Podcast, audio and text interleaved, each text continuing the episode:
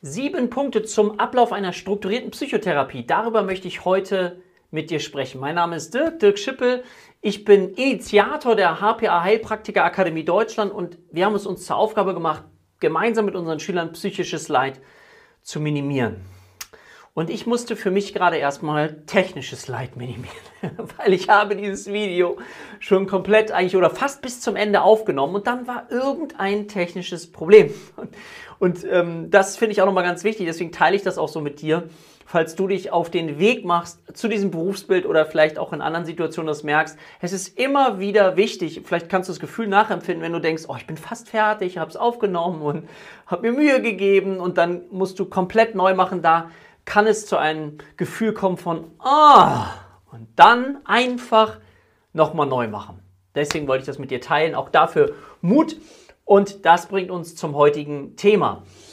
Sieben Punkte, die ich gerne mit dir besprechen möchte zum Ablauf einer strukturierten Psychotherapie. Und vielleicht ist es bei dir auch so, dass du, wenn du dich mit diesem Thema beschäftigst, und ich weiß ja nicht, in welcher Situation du gerade bist, vielleicht bist du gerade mitten in der Ausbildung, vielleicht bist du gerade bei uns in der Ausbildung, vielleicht woanders oder du interessierst dich für das Berufsbild, dass du versuchst erstmal so einen Rahmen zu bekommen, so ein Verständnis für das gesamte Thema. Und deswegen möchte ich dir das heute auch wieder komplex reduziert, aber so ein bisschen näher bringen. Und ich fange mal gerne an mit diesem inneren Bild. Vielleicht magst du dir das mit vorstellen, wie du schon in deiner eigenen Praxis sitzt. Und heute Frau Müller zu dir in die Praxis kommt. Ja? Frau Müller kommt heute zu dir in deine Praxis und was bedeutet das jetzt? Frau Müller kommt und deswegen ist es wichtig, und da zeige ich dir schon mal gleich so den ersten Punkt, den ich für wichtig halte, Smalltalk und Patienten, Patientin gut abholen. Das finde ich den ersten wichtigen Punkt zum Ablauf einer strukturierten Psychotherapie, weil aus meiner Sicht beginnt an dieser Stelle schon die Kontaktaufnahme, das Gefühl füreinander, das Vertrauensverhältnis, was entstehen darf. Also da kommt jemand hinein und versucht dich bitte in die Situation hineinzuversetzen und zu spüren, ich weiß nicht, wo ich bin als neuer Patient, ähm, ich kenne den Therapeut noch nicht und jetzt ist es ja für Patienten möglicherweise auch so empfunden, dass ich hier mein Inneres nach, nach außen kehre und kann ich da Vertrauen aufbauen? Und dann ist die Frage, ob du als Therapeut, Therapeutin auch eingestellt bist. Oder bist du noch bei jemand anders gerade gefühlt? Oder bist du noch beim Telefonat? Ja, schönen guten Tag, setz dich mal hin. Ich komme gleich zu Ihnen. All das hat eine unglaubliche Wirkung. Und deswegen ist es wichtig aus meiner Sicht, dass du dir das schon mal bewusst machst und schon überlegst, jetzt so, ich nenne das ja immer so ein Inhaltselement, zu überlegen, okay, jemand kommt hinein, was könnte ich denn sagen, um etwas zu eröffnen? Und jetzt denken manche von euch vielleicht, ja, das ist doch total einfach, ja, hallo, ne, haben Sie gut hergefunden und so weiter. Aber anderen fällt das schwerer. Ich kann sagen, mir fiel das früher schwerer, weil ich eigentlich eher ein schüchterner Mensch auch bin, so im Kontakt. Ich habe das gelernt, auch nach außen zu gehen und das macht mir auch Spaß, sonst würde das auch nicht gehen. Aber ich habe erstmal so etwas lernen müssen. Wie gehe ich in Kontakt? So, so, dass sich jemand eingeladen fühlt, dass man in ein Gespräch hineinkommt. Und das würde ich dir auch empfehlen, dass du dir auch überlegst, was könntest du so als Begrüßung, als Einführung, dass jemand schon mal ja ein Gefühl zu dir aufbauen kann und weiß, er ist willkommen, du bist voll und ganz bei ihm und du nimmst dir jetzt die Zeit für die Person. Ja? Und dann geht möglicherweise die Person auch in deinen Therapieraum, dann sitzt ihr da und dann entsteht natürlich ein weiteres Feld. Das zeige ich dir hier einmal. Und zwar geht es dann natürlich, wenn du deine Patientin gut abgeholt hast, um eine fundierte Anamnese und Diagnostik. Ja, inklusive psychopathologischem Befund. Ja, ist eine bestimmte Art und Weise von Begrifflichkeiten, die wir abfragen dürfen. Warum? Weil es in der Anamnese und Diagnostik darum geht, Symptome zu sammeln. Ja, das können wir mit einem Anamnesebogen machen, das können wir mit einer Testdiagnostik machen. Und das Ziel ist es, jetzt an dieser Stelle eben Symptome zu sammeln. Natürlich ist es noch vorher wichtig, wir haben Smalltalk, wir haben die Person gut abgeholt und dann erzähle ich, bevor ich in so eine strukturierte Anamnese, Diagnostik, Testdiagnostik einsteige, erkläre ich immer, dass es auch einen, so, so einen unstrukturierten Teil gibt und einen strukturierten Teil. Das heißt, ich frage erstmal auch zum Beispiel als Einstieg, haben Sie sowas eigentlich schon mal gemacht, so eine Therapie oder so ein Coaching, dass man sich so gegenüber saß und versucht die Person dadurch abzuholen. Ansonsten würde ich Ihnen, ne, wenn jemand sagt nein, würde ich Ihnen gern, gern ganz kurz ein bisschen diesen Rahmen erklären, was wir vorhaben, was wir machen und ich würde Sie gleich gern befragen, wobei kann ich Ihnen behilflich sein und dann wird es einen zweiten Teil geben, das wird ein sehr strukturierter Teil sein, da werde ich Ihnen verschiedene Fragen stellen und so weiter. Ja? Und dann versuche ich die Person erstmal abzuholen und gebe ihr ein Gefühl, dass sie erstmal erzählen darf. Sie darf erstmal erzählen und dann später, das kann man nicht genau sagen, wann das ist, je nachdem, was jemand beschreibt, weil es geht ja darum, eine Beziehung aufzubauen, geht es dann darum, eben in einen strukturierten Teil einzutauchen und dann eben auf eine fundierte Art und Weise professionell Symptome zu sammeln. Und das ist immer wie so eine Rose, ja, eine Rose ist ein Symptom und wenn wir viele Symptome gesammelt haben, dann haben wir ein Syndrom, möglicherweise zum Beispiel ein depressives Syndrom. So, und dann geht es in den nächsten Bereich über. Siehst du hier nochmal. Hier gucken wir nochmal an. Fundierte Anamnese und Diagnostik inklusive psychopathologischer Befund, also mit bestimmten Begrifflichkeiten, die wir erheben, den Anamnesebogen, die Testdiagnostik, also verschiedene Tests, die wir möglicherweise noch mit einbeziehen, um uns eben ein umfangreiches Bild von der Situation unseres Gegenübers machen zu können. Und dann versuchen wir Symptome zu sammeln. So, und jetzt, das siehst du jetzt hier im dritten Schritt, ich mache es wie, wie gesagt heute sehr kurz und komplex reduziert, soll dir nur so einen Anstoß geben. Stell dir bitte wieder Frau Müller vor, wie du eine ausführliche Anamnese-Diagnostik machst. Geht es dann darum zu schauen, eine Verdachtsdiagnose auch zu stellen, mit Hilfe des Klassifikationssystems ICD-10. Das wird natürlich durch das ICD-11 dann auch abgelöst, aber aha, eine Verdachtsdiagnose zu stellen, mit Hilfe des Klassifikationssystems. Jetzt wäre die Frage Klassifikationssystem. Da gibt es ja, ich bleibe jetzt mal noch beim ICD-10, ein Kapitel, das Kapitel F und dort sind die psychischen Störungen definiert. Wann sprechen wir denn von einer depressiven Episode? Und gibt es da Unterschiede, sowas wie eine leichte depressive Episode, mittelgradig, schwer? Dann gibt es eine schwere depressive Episode mit sogenannten psychotischen Symptomen, ohne psychotische Symptome. Also da blättert sich das dann immer weiter auf. Also es wird diffiziler. Und was man eben auch wissen darf, ist, es braucht ein bestimmtes Zeitkriterium, nämlich sowas wie zwei Wochen, mindestens zwei Wochen, eine bestimmte Struktur und Anzahl von Symptomen. Und dann können wir beispielsweise über eine leichte, mittelgradige oder schwere depressive Episode sprechen. Und das ist jetzt, jetzt müssen wir uns das vorstellen, ein, eine Patientin, Frau Müller, ein Patient, beschreibt uns das. Und jetzt ist es ja so, dass Herr Müller oder Frau Müller oder wer auch immer uns das ja nicht so beschreibt, als wie es im Lehrbuch steht. Aha, das ist also ein Morgentief, äh, morgendliches Früherwachen. Das erzählen die uns ja so nicht, sondern für uns geht es darum, dass wir lernen, die Symptome, die wir vorher gesammelt haben in einer Anamnese, eben zu übersetzen, um dann eben eine Verdachtsdiagnose stellen zu können. Und das dient für mich immer so als Hintergrund, als Haltung, dass ich lernen möchte, in den Schuhen meines Patienten zu gehen, gemeinsam Forscher zu werden. Ja, weil man sonst kommt man ja auf die Idee, es geht, es geht bei mir nicht immer nur um Diagnose. Das, ne, ich habe ja schon mal an anderer Stelle erklärt, Diagnosen können stigmatisierend wirken oder auch erleichternd. Das kommt immer auf den Einzelfall drauf an. Und wir müssen schauen, wo was wie angemessen ist.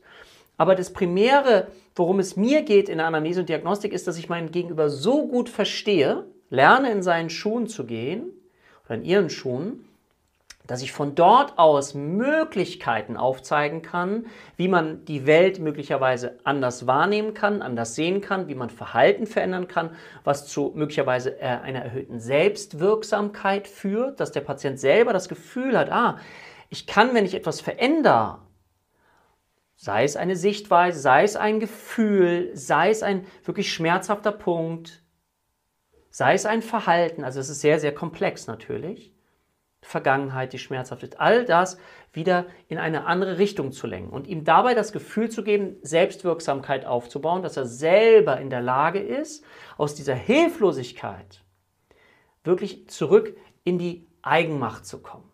Ja? Deswegen, wie gesagt, ich fasse nochmal kurz zusammen, hier siehst du es nochmal, Smalltalk abholen, Dann eine fundierte Anamnese und Diagnostik. Unstrukturiert, indem wir zum Beispiel fragen, wobei kann ich ihm behilflich sein, sodass der Patient erstmal loslassen kann. Dann in einem strukturierten Teil Symptome zu sammeln, die er uns aber nicht so präsentiert, wie wir sie vielleicht in Fachbüchern dann äh, lernen.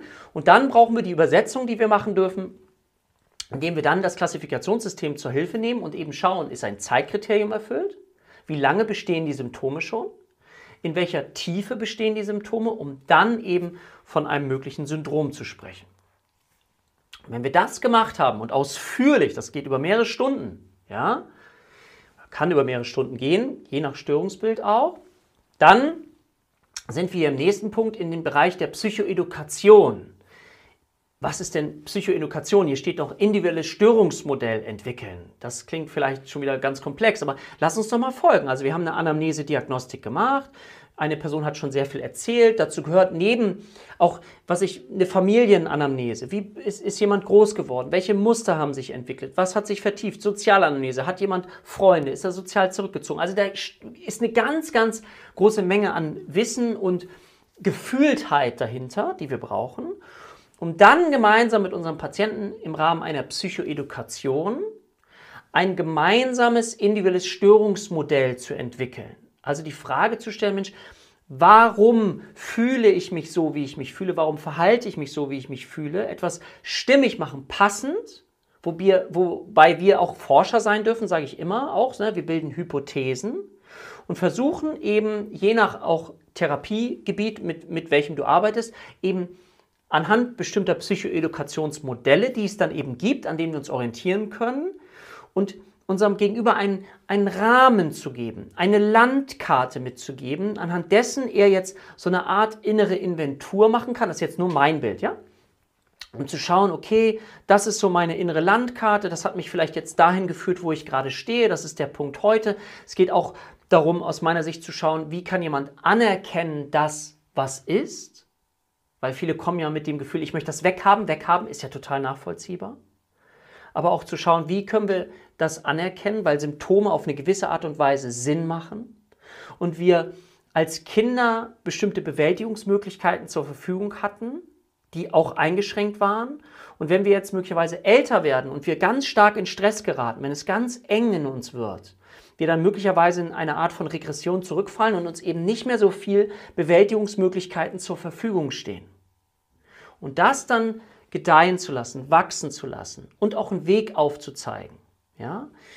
Das ist nachher auch Form der Therapie, aber Psychoedukation heißt erstmal ein individuelles Störungsmodell zu entwickeln, sodass jemand, wie gesagt, eine Landkarte hat, eine Orientierung hat und von dort aus man losmarschieren kann. Und ich auch immer wieder schauen kann als Patient, wo bin ich gerade? Oh, was passiert gerade? Wo falle ich möglicherweise auch wieder zurück? Und da merkst du schon, dass Psychoedukation auch schon ganz eng verknüpft ist mit dem Thema Therapie.